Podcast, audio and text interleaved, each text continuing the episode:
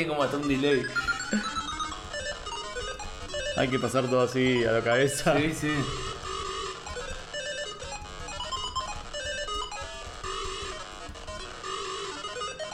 Sí, porque además señor respawnea todo. Uy, ese salto. ¿Ves que tiene un delay la muerte? Son una poronga,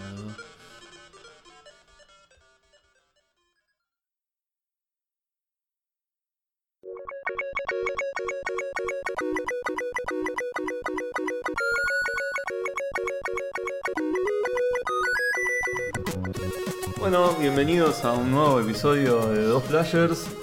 Eh, yo soy Ezequiel y estoy acá con. Acá Sergio reportándose. ¿Cómo estás, Sergio? Muy bien, muy bien.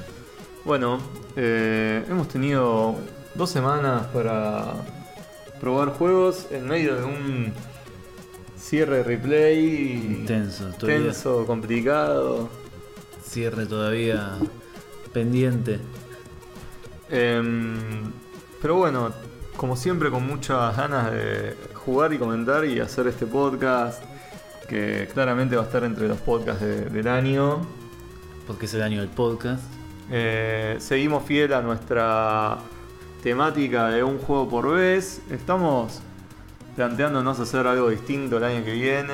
O en, en realidad no sé si el año que viene, la temporada que viene. Nos quedan pocos capítulos, quiero que sepan los fieles escuchas de este podcast que tenemos planeados tres episodios más. Bien. Pensé que eran dos, pero. Pero sí. Nos quedan eh, un episodio más como de costumbre y tenemos dos eh, planes fuertes para así finalizar este podcast con por ahí juegos un poquito más demandantes, con un poco más de, de investigación y de juego previo. En realidad nuestra idea siempre fue al principio hacer un poco de investigación antes en la semana y no lo hicimos, somos vagos y nada, jugamos un poco antes de, de ponernos a grabar. Pero esta vez dijimos dos juegos que le pongamos pilas y que investiguemos y que experimentemos en toda su inmensidad. Sí, sacarle un poco el jugo a algunos juegos. Eh, así que prometemos dos episodios a todo culo para terminar la primera temporada de Dos Players. Pero bueno, ahora hablemos un poco de qué estuvimos jugando o no jugando esta semana. Bien, yo estuve un poco con el. eh, retomando de nuevo el Dungeon Keeper. eh, pero como ya hablé del Dungeon Keeper, prefiero hablar de otras cosas que jugué. Pero decime algo, o sea, ¿le sacaste algo más al Dungeon Keeper además de lo que hablamos? ¿Te quedaste con ganas de decir algo más?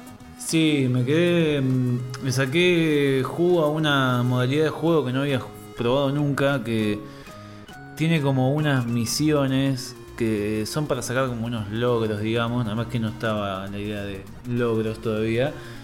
Pero son eh, una modalidad de juego donde te plantean distintas misiones con unos objetivos.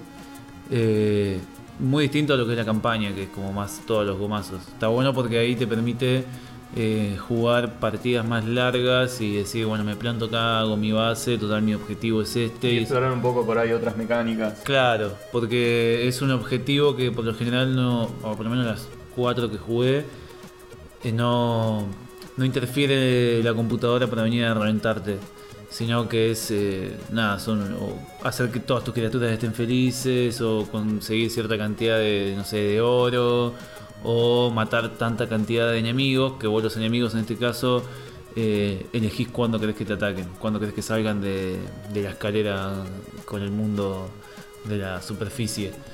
Eh, eh, está bueno, me, copó, igual también me dieron ganas de jugar la campaña, pero me, me enfoqué un poco a jugar esta mecánica que no, que no conocía.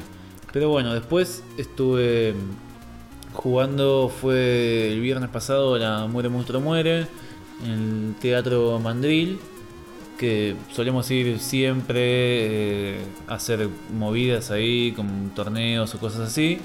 ¿Hubo torneo horrible esta vuelta? No. Hubo torneo de Ripley Ah, y yo me tuve que ir antes porque cuestiones de que me planificaron con mucha antelación una actividad mañanera con las familias de la escuela.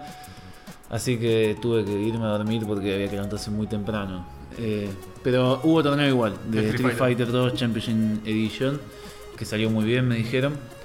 Pero lo que estuve jugando ahí en La Muere, para los que no, no la conocen, eh, es un evento que gira un poco en torno al cine bizarro y a las películas raras y, y locas, así clase Z. Eh, pero también hace tiempo que viene incorporando mucho videojuego nacional, están los arcades nacionales, esta vez estaba Nave, también dos botones, se presentaba un juego eh, nuevo que se llama algo de Brawlers, no me acuerdo cómo, eh, y estaba también el Cacabor, que salió en el número 10 de Replay, si no me equivoco, que para los que no leyeron la nota de Replay, eh, es un pinball hecho que justamente tiene que ver con el episodio de hoy.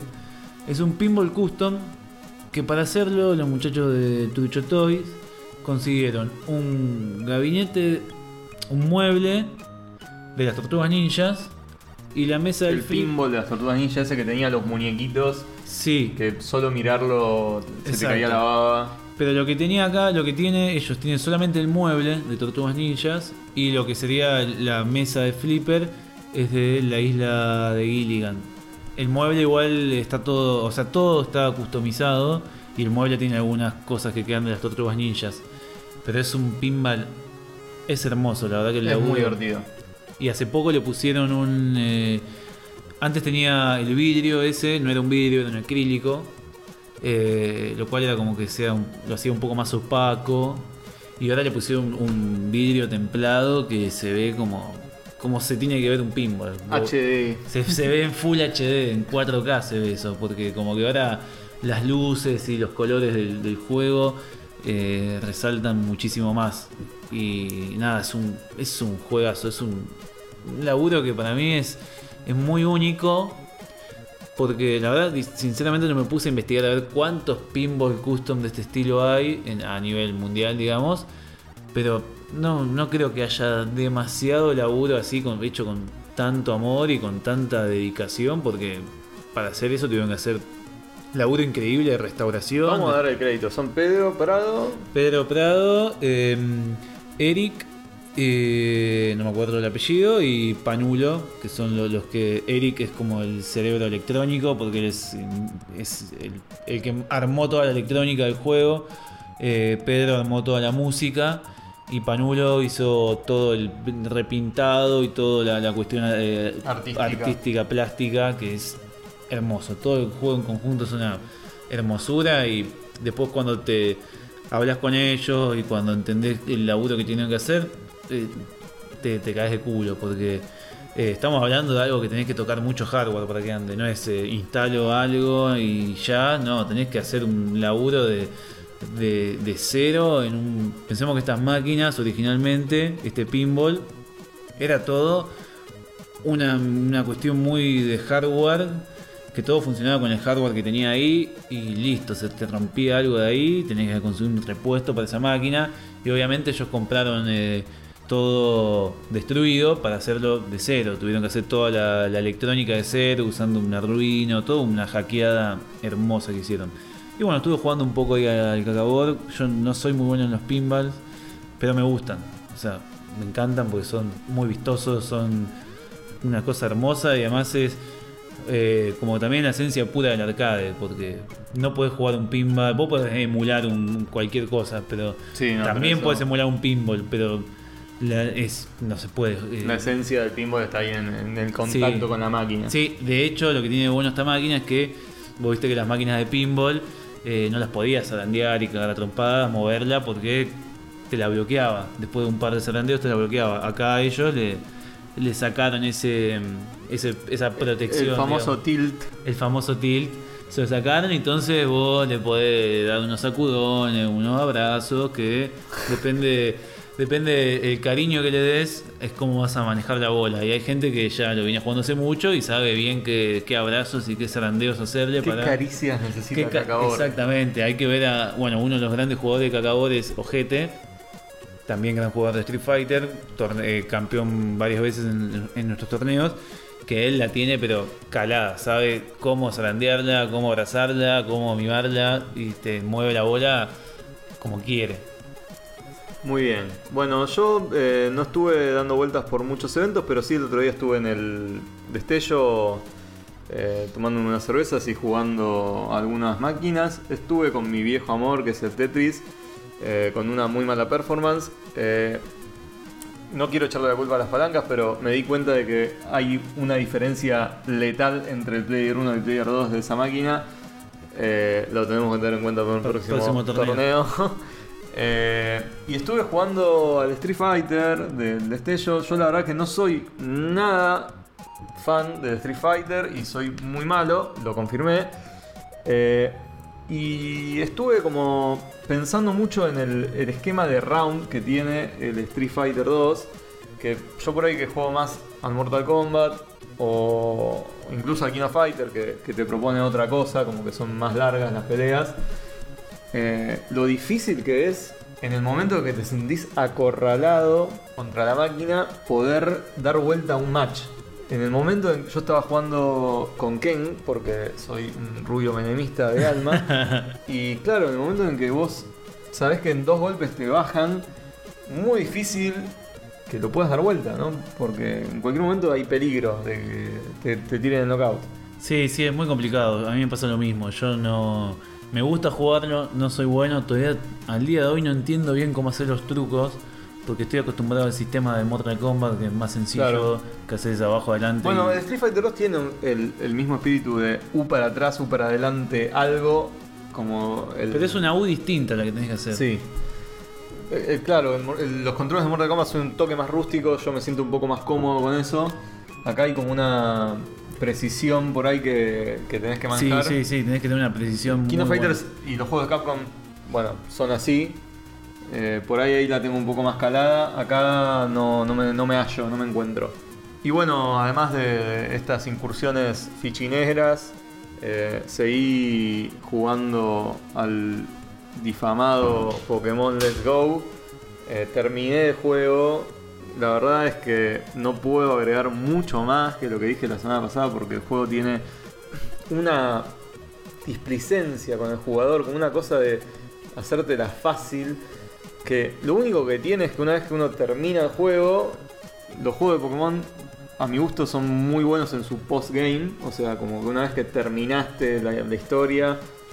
eh, en este juego, por ejemplo, no hay torre de batalla, que es una de las cosas que, que tienen los juegos de la línea clásica. Donde vos ahí entras a la torre y tenés como desafíos y podés elegir distintos equipos para completar eh, peleas con ciertas restricciones, como no poder usar dos veces el mismo Pokémon o tener que cambiar todo el tiempo los- la party que tenés en, en tu equipo. Eh, en este no hay torre de batalla, eso es una cagada, pero hay algo muy bizarro que son los maestros de, de un Pokémon. O sea, vos, por ejemplo, terminaste y te aparece el maestro Pikachu, que es un chabón que tiene un Pikachu nivel 80, que solo tiene ese Pokémon, y podés lucharle solamente con tu Pikachu. O sea, no podés pelearle con otro bicho. Solo duelo de Pikachu. Tenés que demostrarle que sos mejor entrenador Pikachu que él. Así con los 151 Pokémones. O sea, hay uno para cada Pokémon. Y ahí es que el juego como que se pone un toque las pilas y te lo hace un poco más difícil, como que están bastante tuneados esos bichos y tienen una serie de ataques que no esperarías encontrar en, ese bicho, porque no sé, ten- tenés un, un Blastoise, por ejemplo, que tiene no tiene los ataques de agua que uno esperaría encontrar, sino que tiene sustituto, eh, reflejo, golpe sísmico. Entonces te faja con, con un moveset que no te esperabas y vos tenés como que adaptar tu juego a, ese chabón que te, va, te la va a poner. Y eso me pareció bastante divertido, bastante difícil también. Y un poco estuve explorando como ese postgame que más o menos me, me entretuvo un toque después ya. Después de ganarle a seis maestros. X, me aburrí un toque. Claro, por eso aparece al final del juego, una vez que ya lo ganaste. Una vez que ya lo ganaste todo y ya le diste 80 vueltas, tiene algunos entrenadores así custom que podés desbloquear si haces algunas cosas. De hecho, gané los, los seis maestros mínimos como para poder desbloquear la, la pelea con Red. Que bueno, no sé, para los que no siguen un poco la franquicia, como que los primeros juegos, después de esos salieron Gold y Silver. Y vos cuando jugabas Gold y Silver podías encontrarte con dos entrenadores con lo que serían los protagonistas de la primera generación, que eran Red y Blue, y eran NPCs, digamos, de ese mundo, ¿no? Como Red era el, personaje que vos jugabas en la primera generación, podías enfrentarte, y Blue era el rival de la primera generación también. En este está Red, Blue y Green, que es una pibita, eh, y podés desbloquear batallas contra ellos tres, que son un poco más difíciles que lo que solías encontrarte, pero nada, tampoco la pavada. Nada, estuve como con eso. No me pude hacer todavía con el Zelda Breath of the Wild. Espero el próximo episodio poder contarles un poco de eso. Eh, pero hasta ahora mi visión de la Switch viene siendo todo lo que temía. que es justamente un- una consola que te pide poner mucha guita encima para poder jugar. Pero igual eso creo que pasa con todas. Sí, sí, me- yo hace mucho que no entro al mundo de, de la legalidad con las consolas Sí. y me parece que ha pasado mucho tiempo y que no estoy acostumbrado a que me pidan 90 dólares para suscribirme a la Sarasa Online y, y tener que pagar 3 lucas para jugar un juego. No, no estoy para eso trote. me No, no, es así en todas. De hecho, incluso ahora la, la Play 4 sé porque la tiene un amigo. Y si no llega a estar conectada a internet, se apaga directamente. No, no, es una cosa terrible. Estoy a punto de venderla y, y armarme una PC gamer. Me parece una sabia decisión Así también. a- voy no a sé llamar si te va a alcanzar igual la guita. Y bueno, pondré unos mangos encima. Llamaré a los, a los muchachos de TN Tecno para que me recomienden qué, qué PC gamer me tengo que comprar. ¿Cuánto era que salía? Ya está Qué, buena ¿no? qué buen video, qué buen video. Eh, pero bueno, en eso hemos estado estas semanas de cierre furibundo, de replay y jugando lo que se puede, ¿verdad? Sí, sí, sí. Bueno, algo que estuve jugando, eh, no sé si me permitirás, eh, hablando de replay. Tira un adelanto, tira un Bueno, adelanto. algo que estuve jugando que tiene que ver con replay, eh, porque como se habrán dado cuenta, ya no salen las notas de tapas, las tapas, perdón, en el número, ya no hay, no sabés qué número. No, no estamos tirando adelanto, no estamos, estamos misteriosos. Exactamente. Entonces estuve jugando al Age of Empires 1 y 2 porque nos tomamos el atrevimiento de elegirlo como nota de tapa. Esto es material siguiente. exclusivo del podcast. Nadie sabe cuál Nadie va a ser la próxima etapa, salvo ustedes ahora están escuchando. Así que estuve jugando un poco al Age 1 y 2. eh, de hecho, ahora cuando terminemos de grabar, vamos a ver cómo seguimos armando esa tapa. Porque no es nada sencillo. En el Age todo se mueve, todo hace ruido, todo, todo es un mensaje que te están atacando y todo ocupa cosas en la pantalla. Lo cual es difícil para una portada de replay. Para hacer una apuesta gráfica. Totalmente. Pero estamos en eso. Eh, pero bueno, nada. Otra semana, semanas más de jugar y no jugar. Mm, No, no sé qué más decir al respecto, pero bueno, Pero bueno. seguiremos con el resto del capítulo.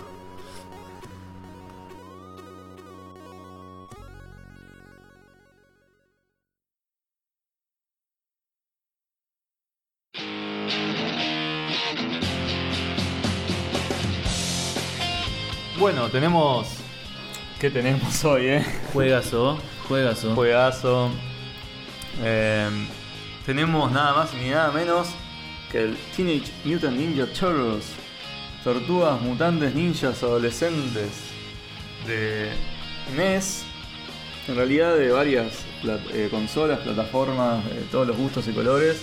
Juego de 1989 que yo eh, he jugado en mi mítica computadora sin disco rígido y con eh, mono- monocroma, con ámbar, blanco, negro y gris.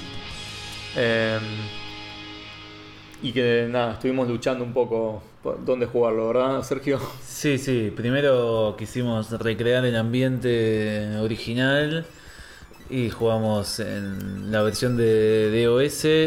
Eh, después tuvimos que pasar a la, a la de NES. Sí, y, y eso no fue casual, no fue porque sí, eh, fue porque era injugable la versión de DOS.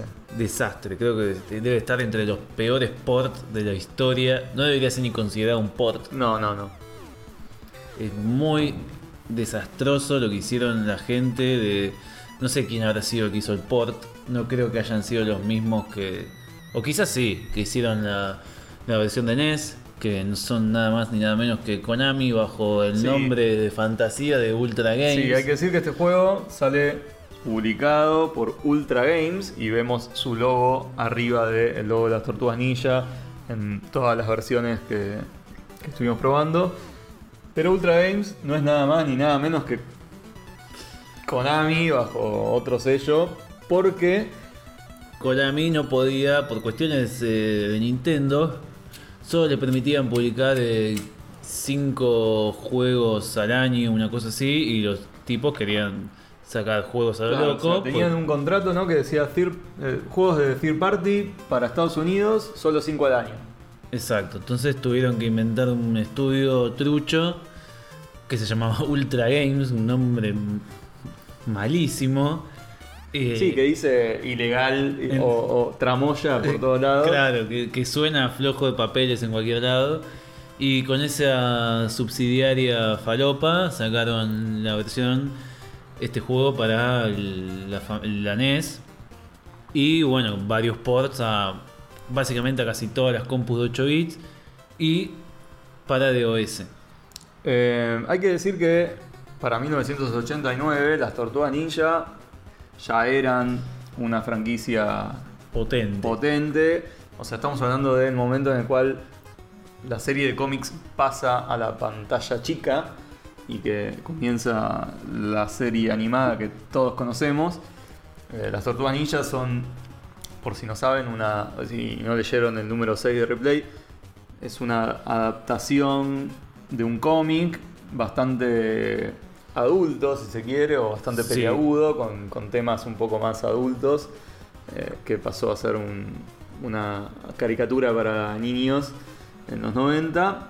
Eh, pero bueno, ante esta popularidad, la tentación de hacer un videojuego rápidamente caló entre los empresarios nipones y norteamericanos y hubo que hacer un primer videojuego para lo que sea, Para lo que sea. Y como sea. como sea, básicamente, porque son una bosta la versión de NES. Tan- la versión de NES por lo menos es más jugable que la versión de DOS, que es injugable, pero igual es un juego olvidable. Porque cuando uno habla de las Tortugas Ninja se acuerda del juego de arcade, no se acuerda de esta bosta. Sí, no, uno piensa en Tortugas Ninja, piensa en Beat'em Up, piensa en coloridos escenarios. Piensa en jugar de a 2, de a 3, 4. Claro, piensa en, en los enemigos, los mismos que veías en la tele, en la pantalla. Eh, y no nos vamos a encontrar con eso acá, ¿no? No, no, al menos. Libremente. Al menos yo miraba la serie, pero no es una de las series que seguía eh, fielmente. Así que no, no estoy del todo al tanto del lore de las tortugas ninjas, pero estoy seguro que los que aparecen en, en esta versión eh, no tienen. Yo te puedo decir que cuando era chico fui a ver a las Tortugas Ninjas al Teatro Ópera eh, en una adaptación argenta bastante libre y Bastante no era, Ultra Games. no era tan pedorra como esta. ¿eh? Eso ya dice un montón. No, no, este juego. Bueno, vamos a contar que empezamos la, la versión de 2DS porque fue la que vos eh, curtiste de, pibe. de pibe. Y no sé por dónde empezar porque es imposible desde cualquier punto de vista. Yo quiero comenzar por el, por el recuerdo y debo decir que era un juego que jugaba bastante, o que recordaba jugar bastante en mi computadora de niño, eh, que sabía que no había avanzado mucho y que era difícil y todo, pero no lo recordaba tan bloqueante y tan imposible de navegar como, como lo experimentamos hoy. Sí, totalmente. Para, para los que no lo conocen, yo recuerdo haberlo jugado alguna vez en Family y sacarlo casi al instante porque me parecía malísimo.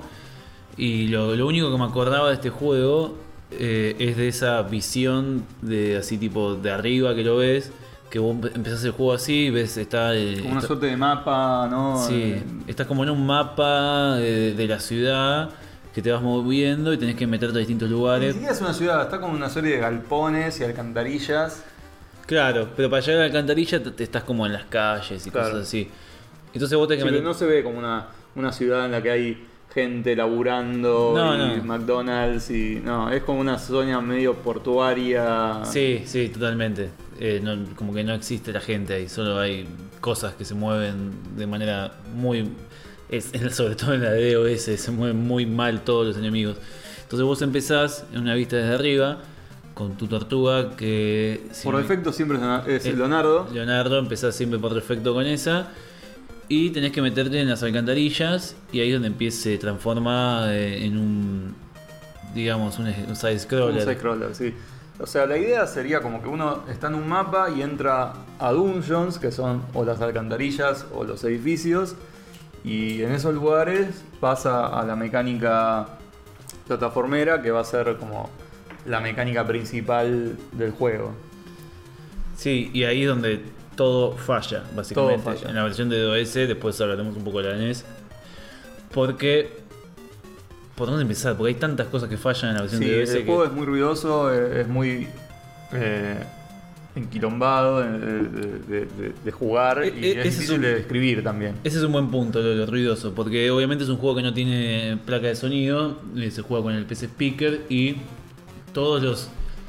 Como el PC Speaker no puede emular, de- no puede hacer tantos sonidos, en el juego como quisieron meter todos los sonidos que se puede y llega un momento en que está sonando la música de fondo, pero vos saltás, eso hace un ruido y corta parte de la música y te tocaste con un enemigo, entonces se crashea todo el sonido y no se entiende nada de lo que está pasando a nivel sonoro y a nivel visual. No, y, tampoco. y la gráfica, la verdad es que no ayuda porque, bueno, en, en las versiones eh, Hércules, como con, con pocos colores, las distinciones entre background y enemigos son bastante difícil, difíciles de entender. Además es como que el framerate tampoco ayuda porque todo se mueve de una forma muy extraña. Eh, el collider es asqueroso, entonces todo el tiempo te estás chocando con enemigos que te sacan vida sin que te des cuenta. Te spawnean de la nada. Y tus armas muchas veces no ayudan. No, la mayoría de las veces no ayudan. En principio por esto del collider, como que no... O te toca todo así de manera muy extraña, o no tocas nada, o no puedes pegarle a nada, o le pegas y capaz que lo matás, o capaz que no. Y los enemigos, bueno, como decías vos, aparecen. Son, es típico de estos juegos mal hechos que vos saltás a un lugar y te aparece la pantalla porque son esos scrollers y de golpe apareció un enemigo ahí que no estaba. Pero apareció porque, no sé, Y- activaste el evento de que aparezca un enemigo. Y te pegó porque ya estaba, te pegó, estaba ahí.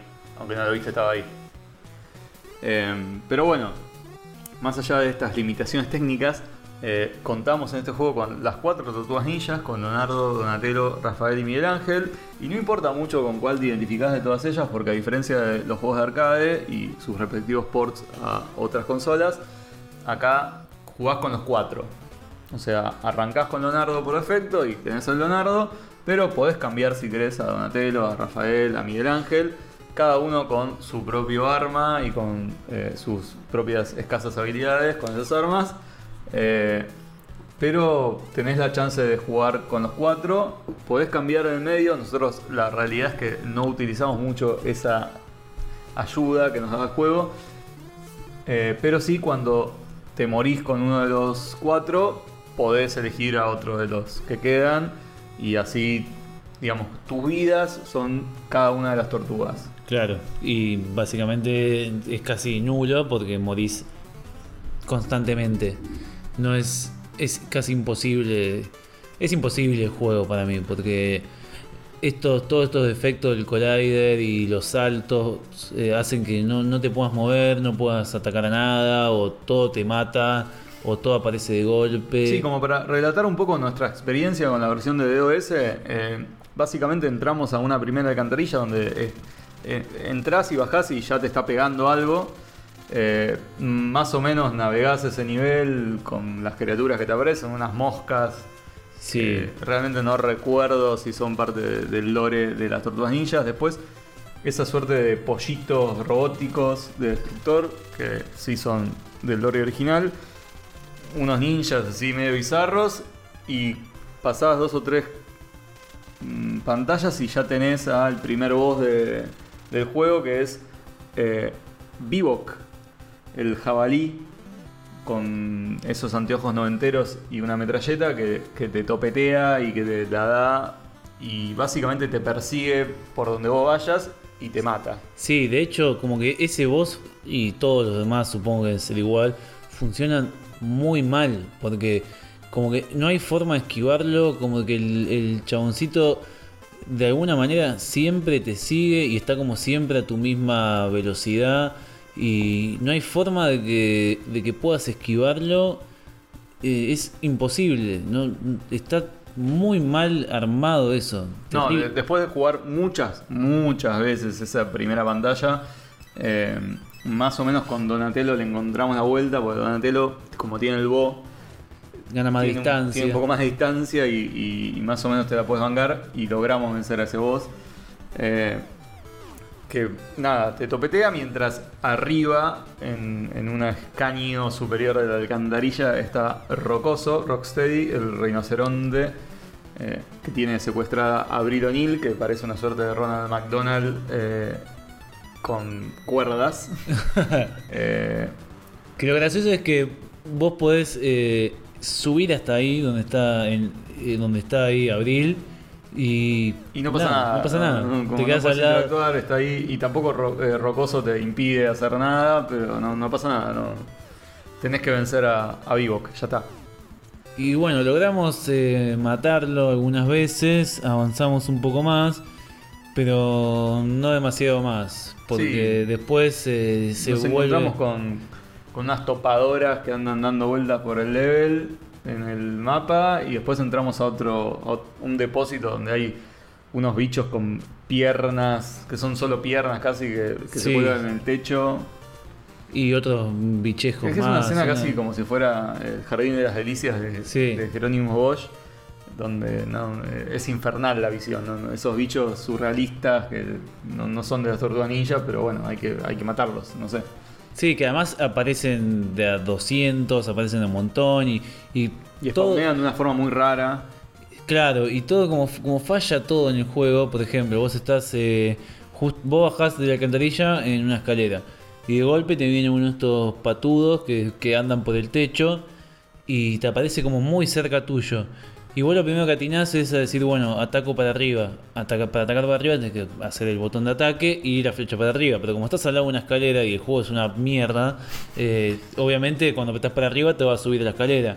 Y ahí te pegan. Y ahí te pega, y te caíste la escalera y lo tenés al lado y te volvió a pegar y te volvió a pegar y así quedaste en un loop en que moriste. Sí, y, y avanzamos realmente muy poco con esta versión de OS y dijimos, bueno, vamos a ver si la de Family un poco nos ayuda a, a poder hacer este capítulo. Y la realidad es que nos ayudó un poco. Hasta un punto. hasta cierto punto. O sea, yo, y por ahí algunos de ustedes habrán visto el, el capítulo que el Angry Video Game Nerd le dedica a este juego, eh, como uno de esos juegos de mierda de Family, y la realidad es que no, o sea, no tiene punto de comparación con lo mierda que es el juego en DOS. Sí, no, la, la versión de NES es jugable. Es jugable. Muy jugable. Hasta que llegas a un punto eh, que te vas a hinchar los huevos. Pero eh, es mucho más jugable en principio porque hay un montón de cosas que andan que en la versión de DOS no funcionan de ninguna manera. Sí, por ejemplo, en la versión de NES, como para ya empezar a, tirar algunas diferencias, cuando arrancás eh, hay menos bichos en las alcantarillas, no spawnean tanto ni tan cerca, y también cuando salís al mapa, en la versión de DOS hay algunos bichos que te persiguen y te fajan y te bajan la vida. Sí, que son casi imposibles de pegarle, como que no hay forma, es muy difícil de, de- de encontrar el píxel justo Sí, para sí, pegarles. O de esquivarlo. O de no, no esquivarlo. manera. en cambio, en la versión de NES, como le bajaron un cambio a eso, aparecen, pero muy pocos y un poco más adelante. En la versión de DOS, de toque ya te van a, a, a infiestar ahí de, de una. Sí, en la versión de DOS, de hecho, vos, por ejemplo, morís con una tortuga y apareces en el mapa. Inmediatamente aparece un enemigo, no te, no te da tiempo a hacer nada que ya te está tocando y ya te está sacando vida. Cosa que en, en la versión de NES eso lo sacaron. Le bajaron un toque la dificultad. Sí, yo no sé si pasa por la dificultad o por, o- Sí. o por en el sentido de que está un poco mejor hecho el Sí, juego. sí, sí. O sea, tuvo una, un, un pensamiento en el usuario humano que iba a jugar eso. Em, pero bueno, ya entrando en nuestra experiencia con la versión de NES, que fue la única que más o menos pudimos jugar, em, ahí tenemos lo mismo, o sea, no, el port es bastante fiel de alguna manera. Em, Sí, la mecánica es la misma. Es, la mecánica es la misma, las cuatro tortugas, las mismas misiones, el mismo mapa. eh, pero bueno, se- te permite avanzar un toque más por, por estas diferencias que contábamos. Lo que sí, eh, bueno, gráficamente tampoco es. eh, obviamente es, me- es mejor que la de DOS, pero tampoco mucho mejor eh, para hacer un juego de NES.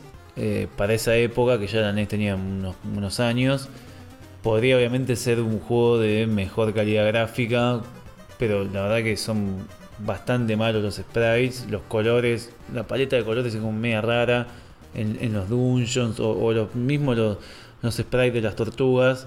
Digo, a comparación de otros juegos de NES que, que se ven mucho mejor, sobre todo los side-scroller o, pensando en beaten ups que tienen colores más, más lindos, más sprites mejor lucidos. Lo que se ve bien es, para mí, es el ataque de las tortugas. En la versión de DOS es desastroso. En este, cómo atacan, eh, no solo que funciona mejor, sino que se ve un toque. Tiene un poco más de sentido. tiene un poco más mi- sentido. la y- animación. y se ve, la animación se ve mucho mejor. Como que parece que le estás pegando algo posta y no con que estás, no sé, haciendo, no sé, que estás haciendo en la versión de DOS. Sí, no, eh, en la versión de DOS como que esto que hablábamos de los colliders que te pegan, también funciona al revés, o sea, vos podés pegarle algo bastante lejos, acá está un poco más, eh, tiene un poco más de sentido, ¿no? No, eso en la, en la versión de NES anda. Sí, Los problemas de la versión de NES son otros que tienen que ver con el juego. Que, con el diseño del juego, ¿no? con el diseño del juego que no. No sé, no, no. no te dan ganas de jugarlo. O sea, yo recuerdo eso de haberlo jugado en, en la NES y. Ni en pedo, ¿no? Bueno, en la NES no, en la- Family. Y ni en pedo lo jugaba. Porque ya el hecho de esa visión de arriba a mí me. Me decía esto, ¿qué tiene que ver con.? No, es un juego Ninja? bajativo. Pero bueno, nada, como para comparar un poco ese primer boss que es eh, Bebop en la versión de NES, como que tiene un patrón, por lo menos podés medirlo y no te sigue a todos lados el chabón. Lo podés esquivar. ganarle, podés esquivar, podés, podés tener un mínimo de estrategia para poder vencerlo. Y una vez que pasás ese, esa primera barrera, eh, entras a, a- a buscar a Abril O'Neill, que se la lleva Rocoso a otro dungeon. Y hay una pelea ahí también, otro boss con, con este rinoceronte que también es ganable. Rescatás a Abril O'Neill y te dice, che, estos tipos de destructor quieren romper la represa. Tenés que ir y evitarlo. Y ahí eso no está, creo que no sé si está en la versión de DOS o por lo menos no lo vimos. Porque en la versión de DOS apenas pasas esa parte del boss, te manda a otra parte del mapa. En la versión de NES no, está esto de, tenés que zafar esa represa que estos eh, terroristas quieren derribar y ahí bueno empezás en, en- entras en un, estás en un mapa pero en una represa y bueno tenés que meterte de nuevo a una puerta donde entras a lo que sería dentro de la represa y siguen apareciendo estos enemigos bizarros estas cosas con patas después aparecen unas moscas una como que parece que Tipo con meten una motosierra. un tipo con una motosierra que no sé si es un Foot, eh, Foot Clan, ¿no? Sí, no, no parece ser eh, parte de, de la historia de las tortuganillas, pero bueno, hay un tipo con una motosierra y te debe matarlo, ya está. Totalmente. Y, y acá es donde se pone un poco más complicado. En primer lugar, porque esa parte, como que el nivel está diseñado de una manera eh, chota. Como que te hace, podés avanzar en algunas partes que son callejones, pero que en realidad no son callejones. Porque si fuera un callejón que si bueno, avancé hasta acá y. al- no, acá como que hay algunas partes que. Como que dije, "Bueno, vamos a armar un mapa así, pum. Sí, tirá". incluso tiene una cosa muy bizarra que hay flechas en el stage como para decirte, bueno, anda para acá, pero algunas flechas, o sea, es como que señalan a la izquierda y a la derecha, y es como, pará, ¿para dónde tengo que ir? O sea, y todo muy para, confuso. vas para la derecha y no, no, no hay nada más, y por ahí si vas para la izquierda, sí, pero tenés que escalar una cosa y no me decís, hay que ir para arriba. O sea, y, y otra cosa tremenda de este juego son los saltos Sí, eso iba a decir. los saltos que no tienen sentido y que vos por ahí estás en un- una plataforma que decís, bueno, acá llego Está al lado, es, Está al como- lado, es o sea, un pequeño hueco nada sí, más. y no llegas, no llegas, o sea, ¿y qué tenés que hacer? O sea, tenés que recorrer todo el nivel, dar la vuelta, volver por arriba y una vez que estás ahí arriba, tenés que hacer ese salto desde arriba, pero claro, tenés el techo, entonces te das con la cabeza todo Te das con la cabeza ahí y y, caes. volvés abajo y te dejas hacer todo el nivel de nuevo. Y te respondieron todos los enemigos. Y la concha de tu madre, o sea, joder. Sí, sí. Yo esa parte no.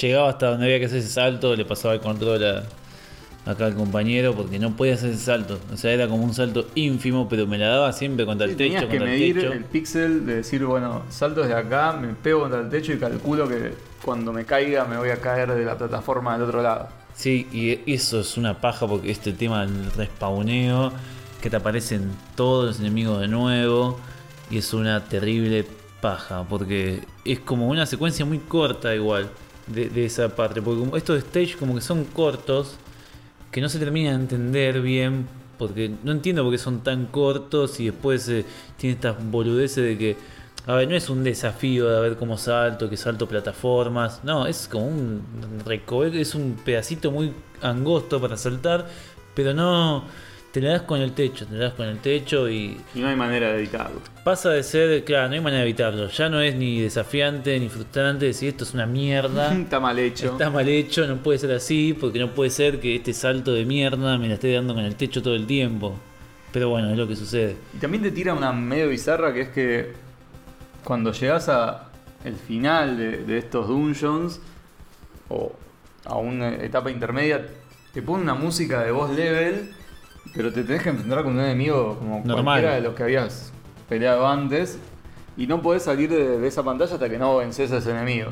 No, y aparte son estos enemigos comunes que aparte son muy, eh, la mayoría son muy estúpidos, como que está en, en este nivel que decías vos, eh, aparece un estos pseudo Foot Clan con una motosierra que se la pasa dando motosierrazos al aire y vos lo podés matar sin Sin que te toque. porque el chabón estaba de espalda. Está en la suya. Está en la suya dándole motosierrazos al aire y lo mataste y no pasó nada. Después está el otro que, no sé, como es, es- es también es como el mismo sprite, pero sin motosierra. Y como que el chaboncito como que se agacha y como que se transforma en piedra. Pero si vos te quedás como un par de píxeles al lado, lo podés fajar igual porque después se levanta. ¿no? Es como que la inteligencia de, de los No enemigos. se sabe bien qué quisieron hacer. No, no, no. Bueno, y la de esa la inteligencia de los enemigos es, es nula. No, lo que pasa es que te la ponen igual porque... Te la ponen porque como que en, en- en la versión de DOS es como que ven algo y boom, se mandan de Sí. frente. Hasta que aparece un ínfimo píxel que no los deja avanzar. Y por si todo esto fuera poco y este avance por estos eh, depósitos de mercadería eh, y alcantarilla no fueran suficiente, de repente llegás a la represa y ¿qué te viene ahora sino un nivel bajo el agua? Los odiados niveles bajo el agua. Y este es el de los más odiados. Sí, sí, es el, el- el- el nivel del agua que nivelea el agua de todos los niveles del agua. Sí, sí, no, no creo que no hay nivel del agua más difícil que este. Pues vos ahí llegás a la represa y hay que desactivar los explosivos y te tirás al agua y de repente tenemos otra mecánica en la cual estamos con la tortuga nadando en un nivel donde hay una suerte de barreras eh, Eléctricas. eléctricas que no te dejan pasar y hay unas algas que las tocas y te electrocutan Y hay otras cosas que tocas que también electrocutan. y otras algas que te agarran y te chupan y te matan de una y tenés que ir como desactivando explosivos eh, por todo este nivel. Y es muy difícil porque la física es una mierda. Y tenés que es un- estar nadando como un pelotudo con un botón de salto que no te responde. Eso es terrible porque eh, la parte del nado es como- creo que de los niveles de agua de la historia de los videojuegos es el más complicado para ma- maniobrar como que vos apretás, apretás para saltar, para saltar y como que a la tortuga le cuesta porque no es una tortuga marina, es una tortuga de tierra, entonces como que le Es cuesta. que supuestamente, paréntesis, son tortugas de agua, porque son turtles, no son tortoise. O sea, son Ahí de va. agua. O sea, malísimo, poder nadar ¿no? mejor, pero no. Son malísimos entonces. Y, y la realidad es que los programadores, o sea, hicieron esta mecánica de nado tan de mierda, pero además te pusieron uno, un level design en el cual ni con, o sea, ni con el traje de la ranita de Mario lo podías pasar, porque es muy corto el espacio en el cual vos podés meterte nadando en- sin tocar estas algas electrónicas. Eh, y nada, no se puede, o sea, te van a, te van a electrocutar, o sea. Sí, sí, llegamos. Tenés que confiarte en el momento en que parpadea un toque que te deja hacer daño como para avanzar, pero te, te la van a poner. Sí, llegamos hasta una parte en que desactivamos un par de bombas. Llegamos a muy poco de ese nivel, porque después vimos ahí y vimos en internet y era como faltaba un, un tirón. Pero como que, como un típico nivel de agua, se va cerrando todo y llega un momento que es tipo, está todo lleno de algas y el espacio para Para navegar eso. maniobrar ahí Sí, es ¿no? como imposible. Y hasta ahí llegamos porque nada, ya la paciencia se nos había agotado. Vimos un poco más, parece que si salvás la represa, llegás a tu alcantarilla a comer pizza y te enterás que el destructor te raptó a Splinter y hay que ir a buscarlo y ya nada, la concha de tu madre, juego de mierda, no sé qué más me, qué más querés de mí.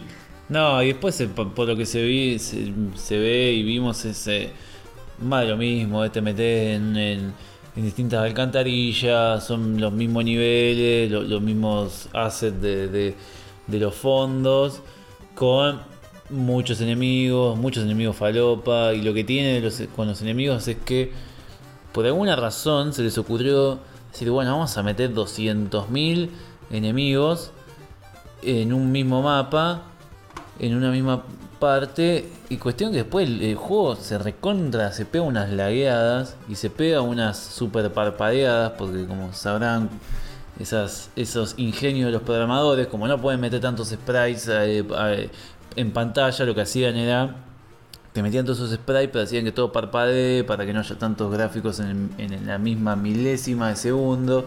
Entonces llega un momento en que estás en una parte del juego donde estás vos, que sos un sprite, y hay 10 enemigos más, son 10 sprites más, y está todo parpadeando, y te agarra una convulsión que te querés morir. Y además, obviamente, eh, todo te está atacando al mismo momento. Y la música que no ayuda porque es casi siempre el mismo temita quemándote la cabeza. En DOS ni hablar por las cuestiones que ya hemos mencionado. Increíblemente, este juego en su lanzamiento no tuvo críticas que lo mataran. O sea, estábamos viendo que, por ejemplo, Nintendo Power le dio un 825.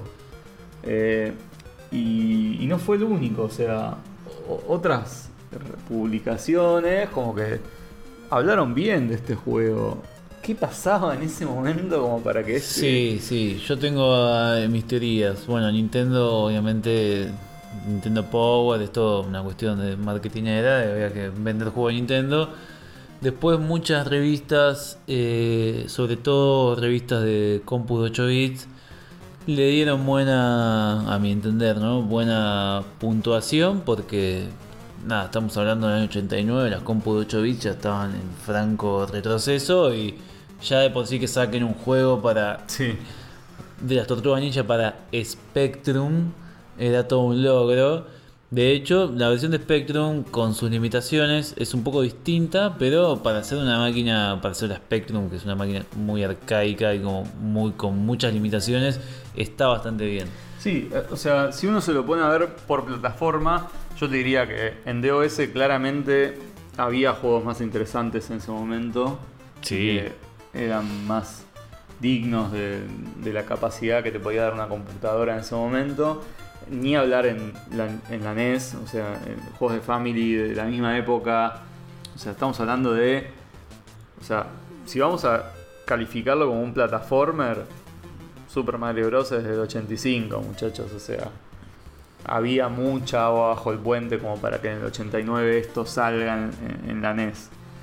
Eh, por ahí para un sistema como la Commodore 64 o la Spectrum estaba bien, o Sí, era sí. pasable. De hecho, no sé, no lo jugué en, en la Spectrum, pero viendo el gameplay de la Spectrum me pareció que estaba muy bien para lo que es la máquina gráficamente, incluso porque la Spectrum tenía esa cosa de la colisión de colores que de golpe se veía todo de un color super falopa.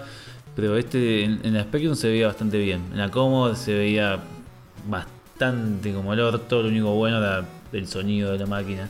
Sí, bueno, nosotros muchas veces, desde una perspectiva moderna, decimos como, bueno, hay juegos que por ahí no son excelentes, pero que rescatamos un poco su valor como en el momento y, también como en su variabilidad. O sea, si vos me decís, che, tengo un juego de una franquicia super marketinera, súper importante, que no lo hago un. No sé, no es un plataformer de nivel 1-1, nivel 1-2, nivel 1-3, sino que se trató de buscarle una vuelta, ¿no? Hay un mapa, hay una historia, hay una misión, eh, y tenés como una mecánica de plataformero inserta en una propuesta diferente, y yo te diría, bueno, hay algo que rescatar. La realidad es que en este caso está tan mal implementada y es tan poco armónica esa, esa mezcla que me cuesta mucho hoy en día decir me quedo con algo de este juego. No, sí, yo no me quedo con nada, me quedo con que es una bosta. Pero podría haber sido mejor, o sea, si Sí, realmente sí, sí. eh, se hubiera pulido un poco más esta mecánica de, de plataformer, donde no fuera tan tosca, donde el collider funcionara bien, donde los ataques fueran un poco más balanceados y, y los boss level fueran un poco más eh, nada, trabajados y, y todo estuviera un poco mejor cerrado, más pulido.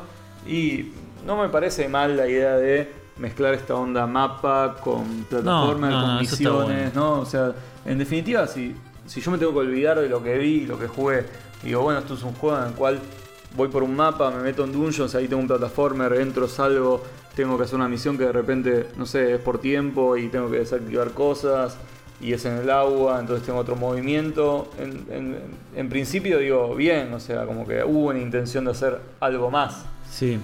no hacer un clon de Mario. Claro, de hecho, a mí lo que me sorprende es que en- eh, esas cosas que decís se podrían haber hecho mucho mejor en la versión de DOS, por ser computadora, te da más posibilidad, tenés más posibilidad de hacer más cosas, pero se hizo un juego, es el año 89, ya había Sí, ya sí, la sí. PC tenía juegos más, más interesantes, ya había placa de sonido, ya había monitor, ya había resoluciones gráficas más buenas, pero se hizo un juego que parecía un juego del año Muy peor. 85. No, uno no quiero tentarme a decir buenas intenciones, mala realización, porque creo que las intenciones nunca fueron buenas No. en ese juego. Eh, pero en, en definitiva, hubo alguna iniciativa de hacer algo más, pero después no se la bancaron. No, no, totalmente. Eh, yo, para mí, de, de nuevo, yo creo que la versión de PC podría haber dado mucho. Pero bueno, no sé, hicieron esta bosta que pasaba mucho igual con juegos de DOS que los querían portear de alguna manera y, y salía cualquier cosa. De hecho, hace poco vi, que no conocía, un port de, de Mega Man para DOS que es la peor basura, pero Terrible, eh, sí, lo vi. no, no parece un Mega Man, o sea, cualquier cosa. Pero tenían esa cosa todavía los juegos de PC que como que no terminaba de calar eh, el hecho de jugar en la compu en algunos sectores, porque ya en el 89 habían salido un montón de juegos, ya habían salido los Civilization, ya habían salido un montón de cosas, el Pirates, un montón de cosas grosas. Pero este tipo de mecánicas más eh, relacionadas a las consolas no calaban todavía o no encontraban la, fo- no encontraban la forma No, de de hecho, hacerlo. nosotros acá hemos analizado plataformers de DOS, como el Commander King o el Rick Dangerous, que proponían. O sea, estamos reivindicando el Rick Dangerous, no puedo creer, Sí. o sea. Pero realmente era jugable, ¿no? Pero por lo menos el Rick Dangerous te permitía incluso jugar con un joystick. Sí, este no. no. te permite jugar con un joystick. No, Y lo cual es muy extraño. Muy extraño. Porque es- de nuevo es un juego del 89, no es un juego del 85. Sí, sí. Pero bueno, esto es lo que podemos decir sobre eh, las tortugas ninja adolescentes mutantes para eh, las plataformas del año 1989. Em, nada, queríamos hacer un juego igual que sabíamos que iba a ser malo y, y sufrirlo un toque y poder rantear a gusto. Eh, espero que ustedes no lo hayan probado para escuchar este episodio y que si lo conocen o ya lo, lo sufrieron hayan aprovechado este episodio para hacer catarsis Sí, o para olvidárselo. o para y- y finalmente darle un cierre a esta historia. Yo creo que nunca más voy a volver a, a jugar este juego. No, para nada. Espero que la vida me permita nunca más jugar este juego. Habiendo tan buenos juegos las tortugas. Habiendo de hecho. tantos juegos. O sea, Aparte, sí, la verdad es que hay muchos juegos mejores de la Tortuga Ninja. De hecho, en, en la NES los ports que se hicieron de los juegos de arcade son muy buenos. Sí, eso, eso sí lo jugué en, en la Family, pero montones. Eh, juegos que proponían una mecánica mucho más básica, un beat'em up y con las cosas clásicas de un beat'em up y que desde lo gráfico y desde la jugabilidad ofrecían mucho más. Sí, totalmente. Este no ofrece nada, tampoco promete nada, así que dentro de todo no, no está rompiendo ninguna promesa, así que... eh, por suerte Konami inmediatamente al año siguiente se, se reivindicó sacando el, el Tortuga Ninja 2 de arcade y después los subsiguientes, que nada, uno mejor que el otro, o, mm, no sé si uno mejor que el otro, pero todos buenos, básicamente. Así que bien, nada, lo- los dejamos con este sabor eh, amargo para en un próximo episodio, que es el que viene, deleitarlos con... ¿Qué, Sergio? Vamos a jugar otro clásico, bueno, no es clásico de Sega porque también salió para Super Nintendo, pero yo lo jugué en Sega, el Clay Fighter o Clay, yo le diría, yo le decía Clay Fighter. Clay Fighter, sí. Clay Fighter. eh, guerreros de plastilina, Guerre- guerreros de arcilla, no sé. Guerreros de la plastilina loca. Es un juego de pelea. eh, yo lo jugué bastante. Yo no lo conozco. Tenía el cartucho y es, muy divertido. Yo, de hecho, creo que solo lo vi en alguna Top Kids reseñado y, y nunca lo tuve en mis manos, ni vi a nadie jugándolo, así que estoy ansioso por ver en nuestro próximo episodio, primer juego de pelea que, que analizamos y que jugamos. Muy bien. Y un juego bastante, no sé si, yo diría que es bastante oscuro. No es, de lo- no es tan conocido. No, no conozco mucha gente que lo haya curtido. Pero bueno, entonces dejamos acá este episodio. Esperamos que para el próximo eh, ya nuestra ola furibunda de replay haya pasado y que podamos comentarles muchas más cosas sobre las viejas novedades de retro gaming que estamos jugando. Eh, por ahora, ¿qué le decimos, Sergio? Game over.